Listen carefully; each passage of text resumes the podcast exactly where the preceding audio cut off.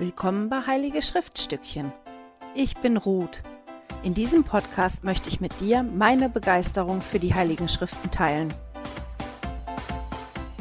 Hallo ihr Lieben, schön, dass ihr wieder mit dabei seid. Heute geht es um Lehr- und Bündnisse 88. Und wer wie ich gedacht hat, Lehr- und Bündnisse 84 nimmt beim Lesen gar kein Ende, ja, der wird festgestellt haben, dass Lehr- und Bündnisse 88 noch länger ist. Ich weiß gar nicht, welches das längste Kapitel ist von Lehr und Bündnisse, aber ich bin mal gespannt, ob da noch irgendwas kommt, was noch länger ist als dieses Kapitel. Aber trotz der Länge war das ein, ein, ein ganz, ganz tolles Kapitel und ich glaube, man könnte sich Wochen nur beschäftigen mit diesem Kapitel. Ich werde, ich denke, nur zwei Aspekte, zwei oder drei Aspekte ähm, daraus besprechen, die ja jetzt wichtig für mich gewesen sind und mit denen ich mich beschäftigt habe. Aber bevor wir damit anfangen, noch ein paar Informationen zum Hintergrund. Am 27. Dezember 1832 ähm, fand eine Konferenz der Priestertumsführer im Obergeschoss vom Laden von ähm, Newell K. Whitney statt. Und der Prophet Joseph Smith, der hat die Anwesenden darum gebeten, wirklich zu beten, damit sie Offenbarungen und Anweisungen bekommen, wie sie Zion errichten sollen. Es gab immer noch ja nicht nur positive Gefühle den Führern der Kirche gegenüber. Also die Mitglieder, die nach Zion gezogen sind, die nach Missouri gezogen sind, auch Führer, die da gewesen sind, die hatten nicht nur positive Gefühle. Die, die Führer, die zurückgeblieben sind, die sind wirklich bekritisiert worden und in Frage gestellt worden. Und manche Dinge sind mehr nicht als Gebot oder das soll man umsetzen, sondern wie, das ist eine Empfehlung und ich kann mich selber entscheiden, ob ich das mache oder nicht genommen worden. Und da gab es Spannungen. Und das war ja auch wirklich nicht einfach. Wir erinnern uns, wie groß die Entfernung gewesen ist. Man hat lange gebraucht zum Reisen. Auch die Post ging nicht so schnell mit der Kommunikation. Und man hat wirklich zwei Standorte der Kirche gehabt, die schon ein bisschen getrennt von, also nicht ein bisschen, die sind wie getrennt voneinander geführt worden, großteils. Und da sind halt wirklich Spannungen draus entstanden. Und der Prophet wusste, dass er wirklich Anweisungen braucht und dass sie ja die Hilfe vom Herrn brauchen, damit sie Zion errichten können. Und in dieser Konferenz haben die darum gebeten und haben dann die Offenbarung bekommen, die wir heute in Lehr und Bündnisse 88 finden. Jetzt muss ich in meine Notizen gucken, damit ich nichts Falsches erzähle. Also die Verse 1 bis 126, die hat Joseph Smith am 27. und am 28. Dezember empfangen. Die Verse, hätte ich mir markieren sollen, 127 bis 100, was habe ich jetzt gerade gesagt? Ich glaube, ich habe es jetzt gerade genau falsch gesagt. Also nochmal, einfach falls ich gerade was falsch gesagt habe. Also die ersten 126 Verse, die hat der Prophet am, 26, am 27. und am 28. Dezember 1832 empfangen. Die Verse von 127 bis 137, die hat er am 3. Januar empfangen. Und die vier letzten Verse, also die Verse 138 bis 141, die wurden beim Druck der Ausgabe des Buches Lehr und Bündnisse 1835 hinzugefügt. Ich habe jetzt spontan nichts gefunden, ähm, wann er die empfangen hat oder warum die nicht direkt mit dabei gewesen sind. Das weiß ich nicht. Und der Prophet hat, und das können wir auch lesen, ganz oben in, in, immer in dem Abschnitt, der über den Kapiteln steht. Und da steht beim Abschnitt 88 halt, dass der Prophet diese Offenbarung, das Olivenblatt vom Baum des Paradieses gepflückt, die Friedensbotschaft des Herrn an uns bezeichnet hat. Vielleicht noch als Anmerkung, die Offenbarung, die er vorher empfangen hat, und zwar am 25. Dezember, also wirklich nur zwei Tage vorher, war die Offenbarung, wo es wirklich um die Kriege und so gegangen ist. Und hier ging es ja jetzt um die Errichtung Zions und darum, wie können wir diese negativen Gefühle und diese Spannungen abbauen, wie soll das funktionieren richtig. Ähm, darum haben die ja gebeten und dann haben die diese Offenbarung bekommen und die haben auch eine Abschrift dieser Offenbarung geschickt nach Missouri zu den Führern da. In dem Kapitel können wir ganz, ganz viel lernen über verschiedene Punkte. Unter anderem ist da auch ganz, ganz viel am Ende oder im, im letzten Viertel, würde ich mal sagen, weiß ich gar nicht, über das zweite Kommen und wie das später sein soll, über Zeichen und so. Das ist was, was ich komplett auslasse. Wir können dann auch lesen von der Schule der Propheten und das ist was, was direkt gegründet worden ist. Ich glaube, knapp einen Monat, also ich meine, dass das wirklich nur einen Monat nachdem der Prophet diese Offenbarung bekommen hat, hat der ähm, die Schule der Propheten gegründet. Die hat auch stattgefunden in Räumlichkeiten über dem Laden von, von Newell K. Whitney. Und da haben sich die Brüder getroffen, um ja, unterrichtet zu werden. Die Brüder, die vorher auf Mission gegangen sind, die sind eigentlich ohne große Vorbereitung geschickt worden. Und da ist, wie die aufgefordert wurden in Lehrer und Bündnis 88 am Ende, die haben sich wirklich beschäftigt. Die haben sich mit Geistigen beschäftigt, die haben sich auch ähm, mit Weltlichen beschäftigt. Viele der Brüder, die da gewesen sind, die sind ja nicht lange zur Schule gegangen oder sind nicht viele zur Schule oder nicht viel zur Schule gegangen. Da waren ganz, ganz viele, die Kinder von Farmern gewesen sind oder ja, das war halt dann so, dass die teilweise wirklich nur im Winter zur Schule gegangen sind und auch die Schule der Propheten. Ich sag mal, dieses erste Semester in Anführungszeichen hat auch wirklich stattgefunden von Januar bis April. Und dann hat das ja wieder angefangen mit der Landwirtschaft da und dass die Farmer auf ihre Felder mussten. Und da ist auch erstmal eine Pause eingelegt worden. Ich habe hier in dem Buch Repicturing the Restoration da hat er ein ganz, ganz tolles Bild dazu. Ich muss das noch einmal zeigen. Ich hoffe, das geht. Wenn ich muss der Ansgar das anders einblenden. Ich hoffe, das kann man gut sehen. Ich fand das ganz schön, weil die bei, bei der Gründung der Schule der Propheten wirklich auch die Fußwaschung eingeführt haben, von der wir ja auch lesen in Lehr und Bündnis 88. Ich möchte mich aber auf zwei andere Punkte konzentrieren, heute. Bevor ich da einsteige, muss ich mal eben meine anderen Notizen aufmachen. Da möchte ich auf ein Wort eingehen, das mir im zweiten Vers entgegengesprungen ist. Und das kannte ich so nicht. Und ich habe mich gewundert, dass das nicht unten in den Fußnoten drin stand und auch nicht hinten im Schriftenführer, zumindest jetzt nicht in meiner Ausgabe hier von der Dreierkombination. Und zwar lesen wir im Vers 2 vom Herrn Zebaoth. Und ich habe mich halt gefragt, ähm, ja, was das ist. Man, man kann da nur lesen, man hat andere ähm, Schriftstellen, wo man hingewiesen wird, aber ich habe dann wirklich im Internet recherchiert dazu. Und die beste Antwort habe ich jetzt für mich gefunden auf der Seite bibelwissenschaften.de. Und da steht, Zebaoth ist eine Gottesbezeichnung, die die besondere Mächtigkeit Gottes und seine Majestät zum Ausdruck bringt. Sie geht vermutlich auf ägyptisch Thronender zurück, wurde vom hebräischen Orn aber Saba abgeleitet und im Sinne von Herrscharen, Heeresmacht verstanden. Hups, mir fast mein iPad geflogen.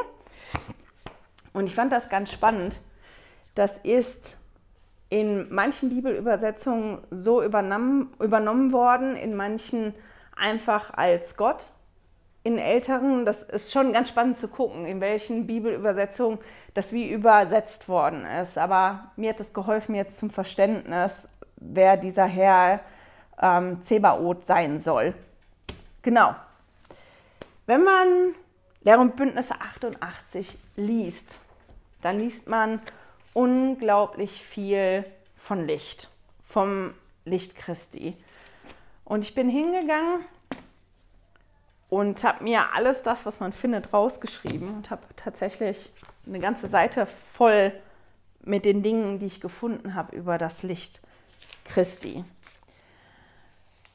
Und ich habe dann meine Familie gefragt und mir Gedanken gemacht, wenn ich an Licht denke, was assoziiere ich mit Licht?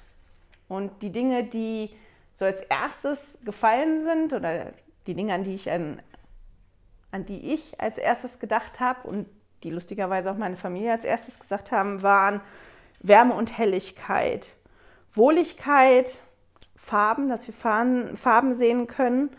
Sicherheit kam auch und das Licht überall ist. Und wenn man sich ein bisschen mit Licht beschäftigt, also ich habe es wirklich nur ein bisschen gemacht, weil Physik nicht mein Lieblingsfach gewesen ist in der Schule und auch nicht an der Uni. Ich war froh, als ich keine Physik mehr gehabt habe. Aber wenn man sich ein bisschen beschäftigt damit, dann lernt man ganz schnell, dass Licht nicht nur Wärme transportiert und das Licht an sich, das Licht transportiert Energie. Heutzutage transportiert Licht auch Informationen. Glasfaserkabel zum Beispiel, da wird, werden die Informationen mit, mit Licht transportiert und die Wissenschaft weiß bis heute noch nicht ganz genau, was Licht eigentlich ist. Das ist ein Strom von Protonen oder eine elektromagnetische Welle oder im Prinzip nicht oder, im Prinzip ist es beides gleichzeitig. Und was das jetzt ganz, ganz haargenau ist, das weiß die Wissenschaft immer noch nicht. Licht beeinflusst unser Leben unglaublich. Und zwar auf eine Art und Weise, die uns gar nicht bewusst ist. Licht macht uns wach, Licht beeinflusst unsere Stimmung, Licht beeinflusst sogar unseren Hormonhaushalt, ein Teil von unseren Hormonen. Licht lässt Dinge wachsen. Wir benutzen Licht in ganz, ganz vielen Bereichen, in der Kommunikation, in, in der Medizin und so weiter.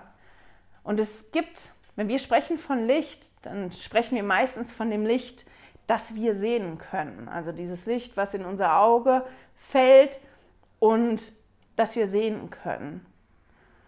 Aber es gibt Licht noch in ganz, ganz vielen Formen, die für uns gar nicht zu sehen sind. Licht gibt es in Formen, die nicht, ja, sind, nicht ist. Ich habe jetzt überlegt, genau. Und Licht ist fast überall. Außer man ist irgendwo unter Tage oder in einer ganz, ganz tiefen Höhle. Aber ansonsten ist Licht überall. Es ist, umgibt uns. Und ich habe mir halt die Frage gestellt, was passiert, wenn kein Licht da ist? Also wenn man jetzt wirklich unter Tage ist und man keine Lichtquelle dabei hat oder das Licht da ausmacht oder in einer ganz, ganz tiefen Höhle ist. War ich noch nicht, weder das eine noch das andere. Aber man ist ja so manchmal auch an, an dunklen Orten. Und diese Zeit, die unser Auge braucht, um sich an die Lichtverhältnisse zu gewöhnen, bis wir dann Schemen sehen können. Mit dem Restlicht, was da ist, was passiert dann mit uns oder wie ist das?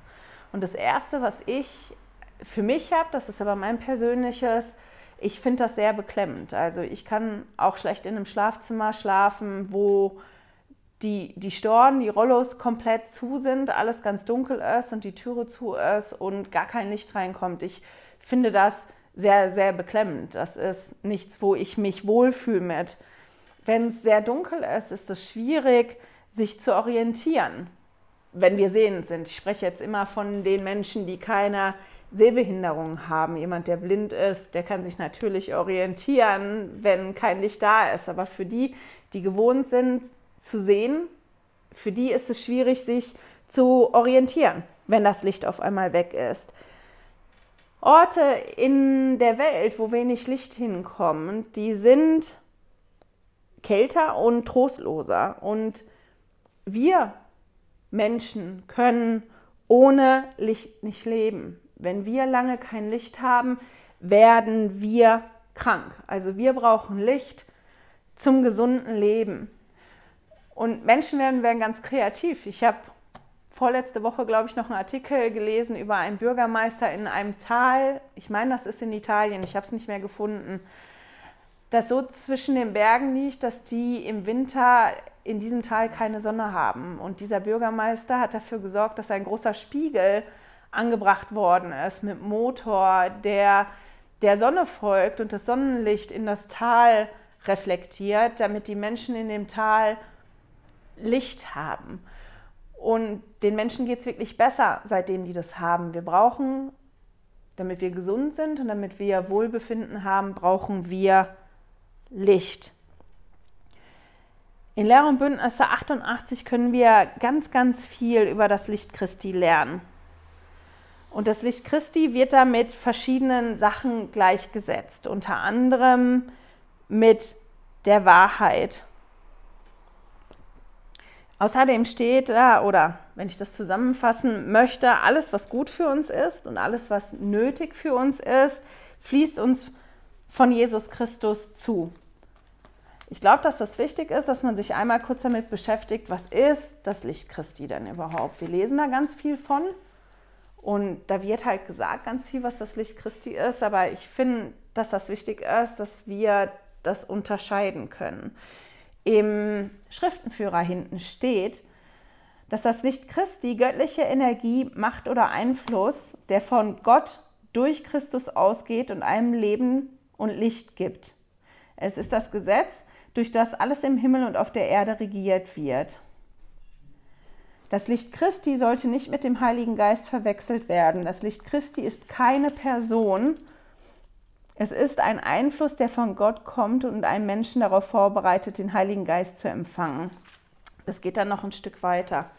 Und ich habe auch ein ganz, ganz tolles Zitat gefunden von Präsident Pecker, wo er nochmal spricht über den Unterschied und der Wechselbeziehung zwischen dem Licht Christi und dem Heiligen Geist. Jeder Mann auf Erden hat also bereits den Geist Christi. Der Einfluss des Heiligen Geistes kann sich zwar auch jedermann kundtun, doch die Gabe des Heiligen Geistes erlangt nur der, der die Gesetze und Verordnungen des Evangeliums befolgt und sich durch die Taufe durch Untertauchen zur Sündenvergebung taufen lässt und das Händeauflegen zur Gabe des Heiligen Geistes empfängt. Diese Gabe besteht nicht automatisch wie etwa der Geist Christi. Sie muss durch jemanden übertragen werden, der dazu bevollmächtigt ist. Das ist unser Auftrag, in jedem Menschen, dem wir begegnen, das Licht Christi zu nähren, das in ihm ist, und ihn so weit zu bringen, dass der Heilige Geist sich in ihm kundtun kann. Zu gegebener Zeit kann, kann er dann durch die heilige Handlung die Gabe des Heiligen Geistes empfangen. Sie wird jedem Mitglied der Kirche übertragen. Sobald jemand die Gabe des Heiligen Geistes empfangen hat, kann er sie gemeinsam mit dem Licht Christi nutzen, das er ja bereits besitzt dann steht seinem Verständnis vom Evangelium in seiner Fülle offen. Der Heilige Geist kann auch durch das Licht Christi wirken. Das Licht Christi ist so allumfassend wie das Sonnenlicht. Wo es Menschen gibt, da ist auch der Geist Christi.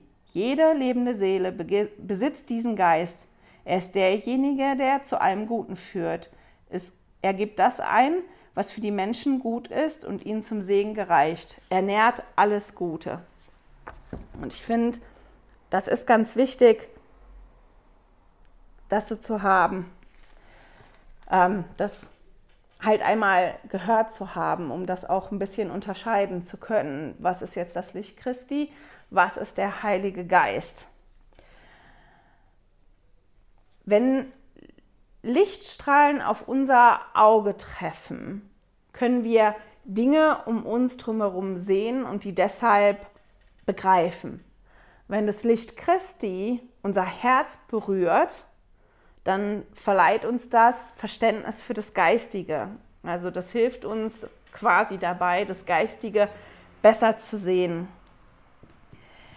Ich möchte ein paar Verse vorlesen. Und zwar in Lehre und Bündnis 88 die Verse 7 bis 10. Und diese Wahrheit leuchtet, dies ist das Licht Christi. So ist er auch in der Sonne und das Licht der Sonne und die Macht davon, wodurch sie gemacht worden ist. So ist er auch im Mond und ist das Licht des Mondes und die Macht davon, wodurch dieser gemacht worden ist. So auch das Licht der Sterne und die Macht davon, wodurch sie gemacht worden ist. Und auch der Erde und die Macht davon, nämlich der Erde, auf der ihr steht.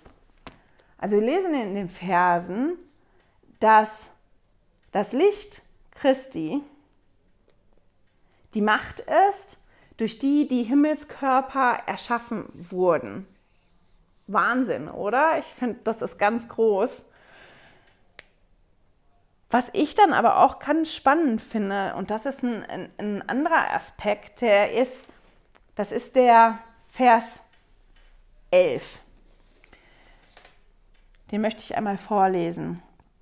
Und das Licht, das leuchtet und euch Licht gibt, ist durch ihn, der euch die, äh, der euch die Augen erleuchtet.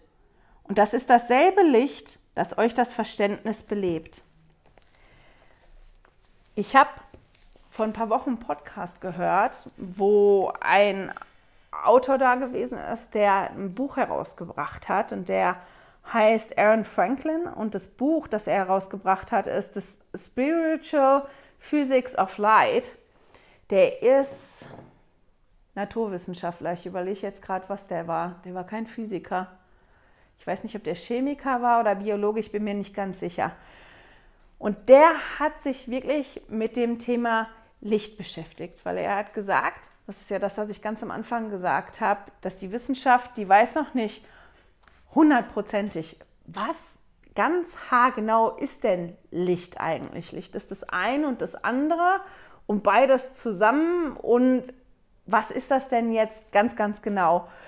Und er hat gesagt, das ist halt, die Wissenschaft guckt sich Licht auf die eine Weise an und wenn man sich mit dem geistigen Aspekt von Licht beschäftigt, in der Kirche, wir beschäftigen uns ja nicht nur in unserer Kirche damit, sondern das ist ja in vielen Kirchen ein Sinnbild für Jesus und für das Gute und für ganz, ganz viele Sachen. Und das das immer getrennt voneinander betrachtet wird. Und er hat halt überlegt, was passiert denn, wenn ich die Dinge kombiniere, wenn man nicht das Geistige sich anguckt und das Wissenschaftliche anguckt, sondern probiert, sich das zusammen anzugucken. Und der hat halt gesagt, ich habe den Podcast gehört, ich habe das Buch noch nicht gelesen. Ich habe den Kindle, das ist ein E-Reader, da hat man E-Books drauf. Und wenn man da Bücher lesen möchte, wenn man interessiert ist, kann man sich so eine Leseprobe schicken lassen. Ich bin noch bei der Leseprobe und das ist da aber schon ganz, ganz spannend, dass er sagt, vielleicht nutzen Gott und Jesus Licht noch ganz anders, als wir meinen oder als wir uns vorstellen können, weil er dann auch sagt, naja, wir transportieren Informationen mit Licht, mit Lichtgeschwindigkeit durch Kabel ganz schnell. Wieso sollte Gott durch Jesus nicht in der Lage sein, Licht zu nutzen, um uns Informationen zu geben, um uns Eingebungen zu geben und Licht auf eine ganz, ganz andere Art und Weise zu benutzen. Und ich fand den Gedanken total spannend. Also ich bin gespannt, wenn ich das Buch lese. Und ich habe im Liahona von August, das ist der Liahona, da ist ein ganz, ganz toller Artikel drin über das Licht Christi auf Seite 32. Findet ihr auch bestimmt online. Und da ist ein Abschnitt drin von einem Astrophysiker. Ja, Nein, nicht ein, ja genau, nee, ein Professor für Astronomie, nicht ein Astrophysiker. Das war ein Professor für Astronomie an der BYU. Und der hat auch was ganz Spannendes gesagt. Er hat gesagt, Sichtbares Licht dient als Sinnbild für das geistige Licht. Lehre und Bündnisse 88, Vers 11 lässt sich entnehmen, dass es vielleicht einen größeren Zusammenhang gibt, der über ein gewöhnliches Gleichnis hinausgeht. Dort heißt es, und das Licht, das leuchtet und euch Licht gibt, ist durch ihn, der euch die Augen erleuchtet. Und das ist dasselbe Licht, das euch das Verständnis belebt. Diese Aussage deutet darauf hin, dass Lichtstrahlen und geistiges Licht unterschiedliche Ausprägungen ein und derselben Sache sind. Vielleicht ist das Wesen des Lichts für die Wissenschaft deshalb so schwer zu verstehen, weil wissenschaftliche Forschung allein kein vollständiges Bild ergeben. Möglicherweise erschließt sich das Licht unserem Verständnis erst dann vollständig, wenn es auch den Wesenskern Jesu Christi umfasst. Das Wesen der Lichtstrahlen und damit das Wesen des Universums werden wir erst dann erfassen, wenn wir endlich nachvollziehen können, wie genau Gott uns erleuchtet. Ist das nicht spannend? Ich will das nicht, ups, Jetzt habe ich mir eine Ecke in mein, meine Schriften reingemacht. Ich fand den Gedanken nur ganz, ganz spannend, wenn man den weiterdenkt. Aber das wird jetzt hier auch zu, zu weit führen. Mir hat das wirklich geholfen, mich mal hinzusetzen, als ich das ein zweites Mal gelesen habe, das Kapitel, mir wirklich mal all die Dinge rauszuschreiben, die ich da lese über das Licht und das Mal auf eine Seite zu kriegen. Und dabei ist mir auch ein Vers besonders aufgefallen. Da habe ich im ersten Moment gestutzt. Und zwar ist das der Vers 13. Da steht, das Licht, das in allem ist, das allem Leben gibt, das das Gesetz ist, wodurch alles regiert wird, ja die Macht Gottes, der auf seinem Thron sitzt, der im Schoß der Ewigkeit ist, der inmitten von allem ist. Also, das Licht Christi ist das Gesetz. Also wirklich, das Licht Christi ist das Gesetz, wodurch alles regiert wird. Die Macht Gottes. Spannend, oder? Weil als ich überlegt habe, was assoziiere ich mit Licht, bei mir definitiv nicht gekommen ist, naja, ich definiere Licht mit Gesetz. Und ich habe halt überlegt, wenn ich an Gesetze denke, was sind denn die Dinge, die mir dann so einfallen? Und habe meine Familie auch gefragt. Und da kam halt äh, mit als erstes Regeln, Einschränkungen, Schuldspruch. Der Frederik hat gesagt, er muss immer, muss direkt an so, er hat so Bilder im Kopf von Gerichtssälen und einem Richter. Aber auch Sicherheit und Freiheit. Weil wenn alle sich an das Gesetz halten, dann gibt das ja eine gewisse Sicherheit. Also Gesetze geben schon Sicherheit und auch eine Freiheit, wenn ich das Gesetz kenne und ich weiß, ich bewege mich innerhalb von den Grenzen des Gesetzes, dann habe ich da ja auch eine gewisse Freiheit. Und wenn ich mir das so angucke, dann ist es gar nicht mehr so weit weg von dem Licht, weil ich diese Sicherheit ja auch hatte bei der Assoziation von Licht, wenn ich daran gedacht habe, wenn ich an Licht denke, woran denke ich? Gutes Gesetz, wenn ich jetzt an Gesetze denke, gibt mir im Moment nicht ein, äh, ein warmes Gefühl, aber das gibt schon ein Gefühl von Sicherheit. Und so wie Licht überall ist, ist im Prinzip das Gesetz auch überall. Natürlich leben wir in einer Welt, wo die Gesetze von Menschen gemacht werden und unsere Gesetze sind nicht perfekt und da gibt es Lücken und da gibt es auch Gesetze, die wir nicht logisch finden. Aber im Prinzip in den Ländern, wo wir jetzt so leben, ich glaube auch die meisten von denen, die mir hier zugucken, leben, ähm, hat man doch eine gewisse Sicherheit, wenn man sich hält an, an diese Regeln, an, an diese Gesetze, die man hat. Und, und Freiheiten, die beschützt werden durch diese Gesetze. Wozu gibt es denn Gesetze bei uns? Gesetze gibt es ja, um unser Miteinander zu regeln, um, um, um das zu regeln, wie gehen wir miteinander um und auch zu schützen. Gesetze sind auch dafür da, um uns Schutz zu geben vor gewissen Dingen. Jetzt steht ja hier im Vers 13, ist das Gesetz. Also wenn wir uns jetzt dieses Gesetz angucken, das Gesetz, wozu gibt es denn das Gesetz? Und da können wir mal zum Vers 34 gehen. Da steht das nämlich. Und da steht, und weiter wahrlich, ich sage euch, was durch Gesetz regiert wird, das wird auch durch Gesetz bewahrt und durch dasselbe vollkommen gemacht und geheiligt. Also das Gesetz gibt es, um uns zu bewahren, uns zu vervollkommnen und uns zu heiligen.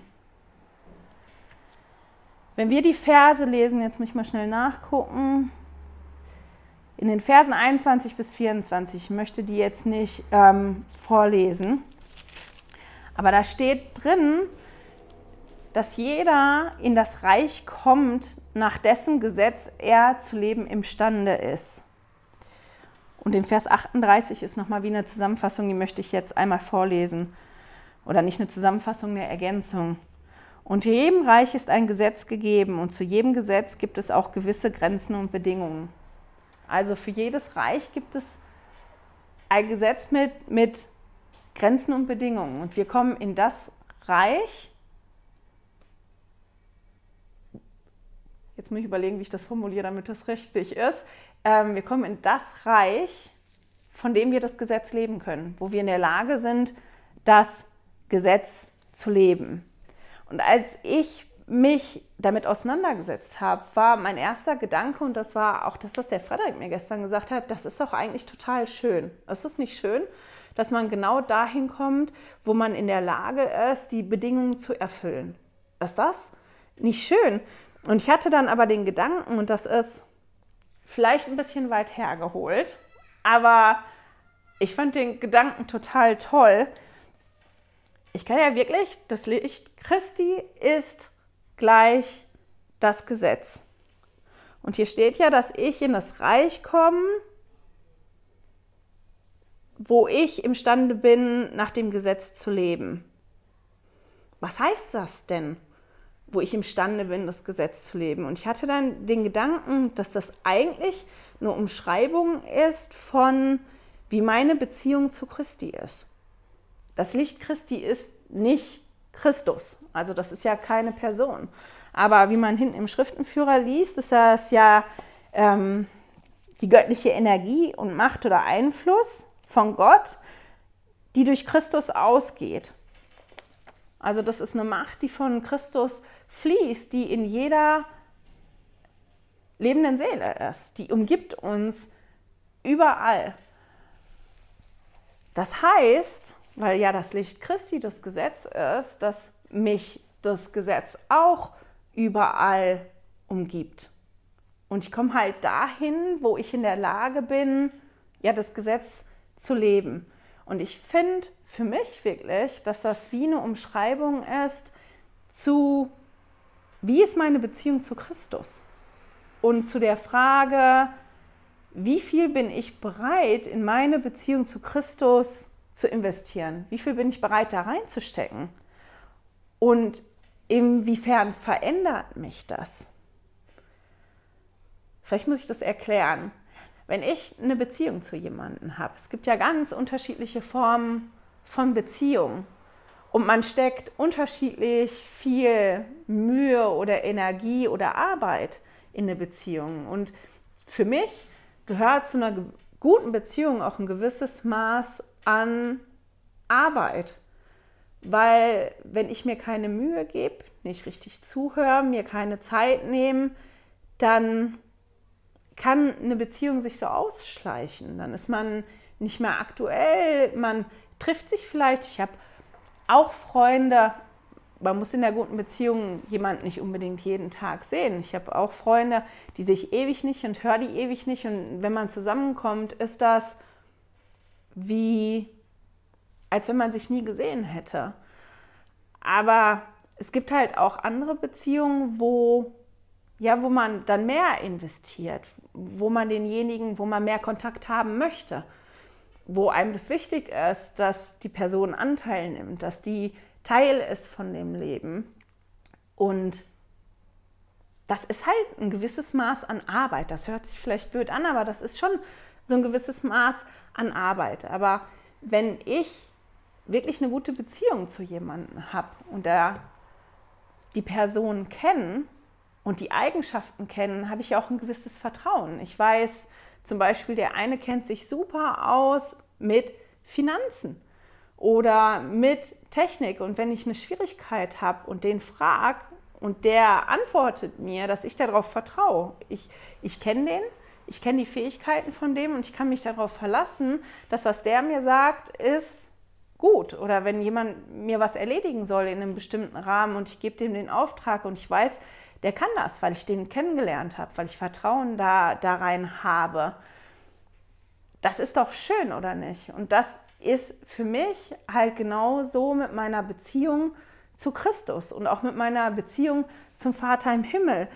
Je besser meine Beziehung zu denen ist, je mehr vertraue ich denen. Und ich glaube, das ist was, was wir alle noch viel, viel mehr lernen müssen. Weil, wenn ich jetzt von mir ausgehe, ich sage zwar immer, ich vertraue denen und ich weiß, die lieben mich, aber das so in letzter Konsequenz durchzuziehen, das ist gar nicht so einfach. Die, die Zügel aus der Hand zu geben und zu sagen, ich vertraue jetzt darauf, dass du das machst.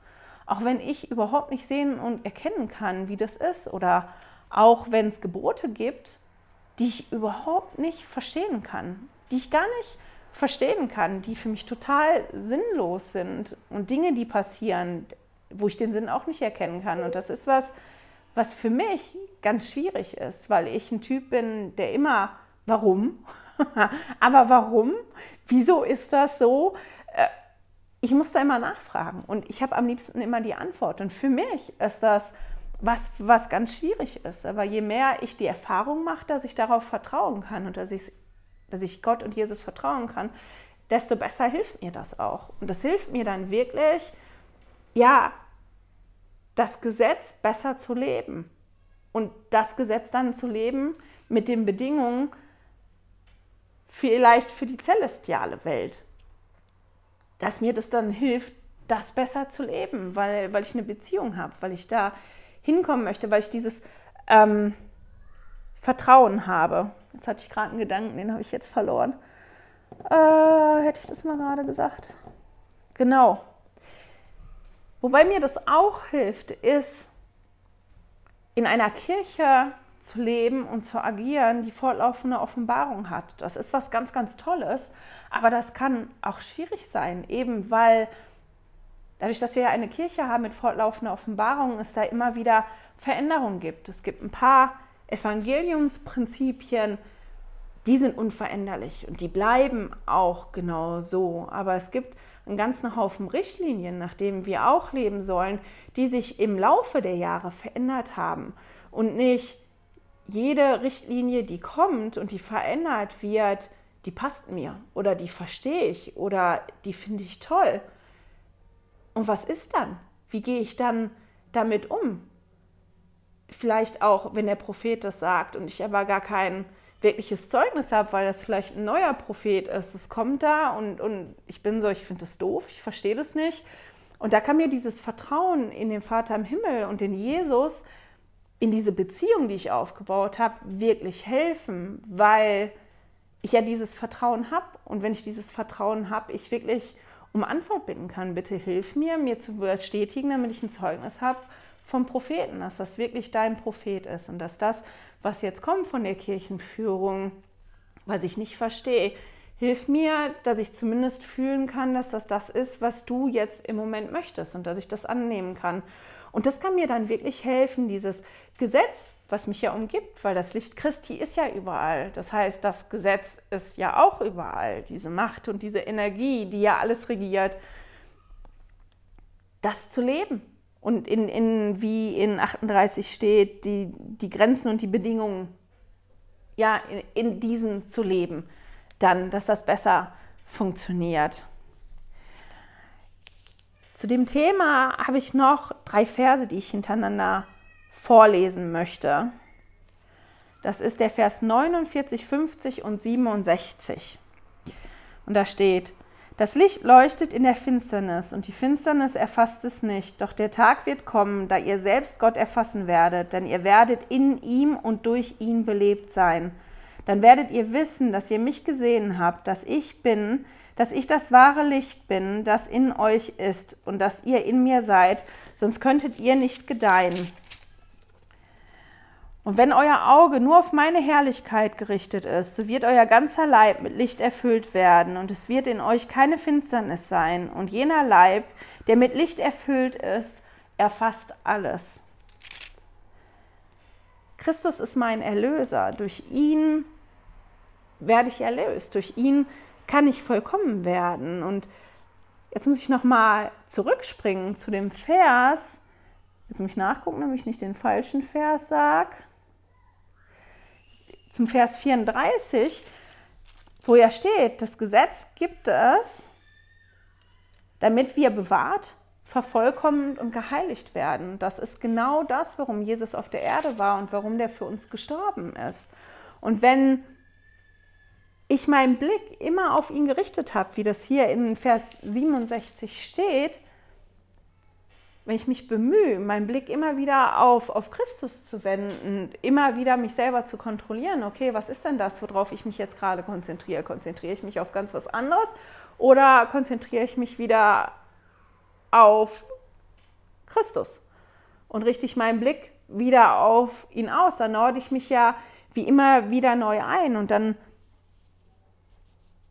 kann ich ja erfüllt werden von Licht. Dann ist dieses Licht Christi in mir, das wachsen kann, dass ich dann noch besser reflektieren kann, von dem ich ausgefüllt werden kann. Und das hilft mir dann auch, ja, besser mit schwierigen Dingen umzugehen, besser vielleicht auch mit Geboten umzugehen, besser mit ganz, ganz vielen Dingen umzugehen. Und das, ja, ich finde das einfach total toll. Also der Vers 67, der hat mir unglaublich ähm, ja unglaublich gefallen. Und das ist auch was, wo ich noch weiter drüber nachdenken muss. Aber ich finde das so schön, dass da wirklich drin steht, ne? Ähm, so wird euer ganzer Leib mit Licht erfüllt werden und es wird in euch keine Finsternis sein. Und jener Leib, der mit Licht erfüllt ist, der umfasst alles. Also wenn ich mein Licht auf Christus lenke, dann wird mit der Zeit, werde ich erfüllt sein von ihm. Und dann hat Satan keine Macht oder weniger, immer weniger Macht über mich. Ich meine, das, was er hier beschreibt, das ist ja das Endziel.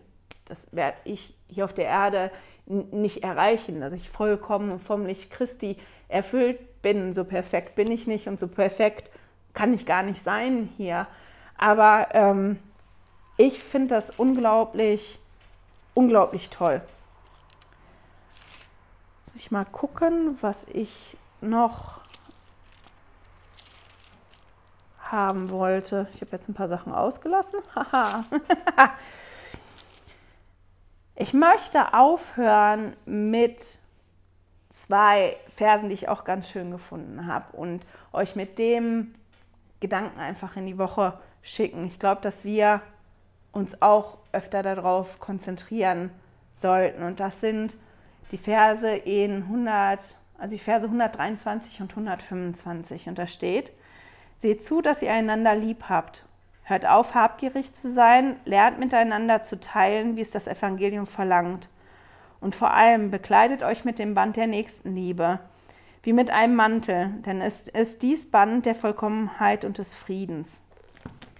Und ich fand das so schön und ich glaube, dass wir das alle immer gebrauchen können, daran erinnert zu werden, dass wir einander lieb haben sollen, und dass wir uns mit dem Mantel der Nächstenliebe kleiden sollen. Es ist nicht immer ganz einfach, wenn man sich gegenseitig nervt, aber ja, wenn wir einander lieb haben, dann fallen uns bestimmte Dinge oder ganz, ganz viele Dinge einfacher und das ist total wichtig. Und mit diesem Gedanken und dieser Aufforderung schicke ich euch in die nächste Woche. Ich hoffe, wir hören und sehen uns dann wieder.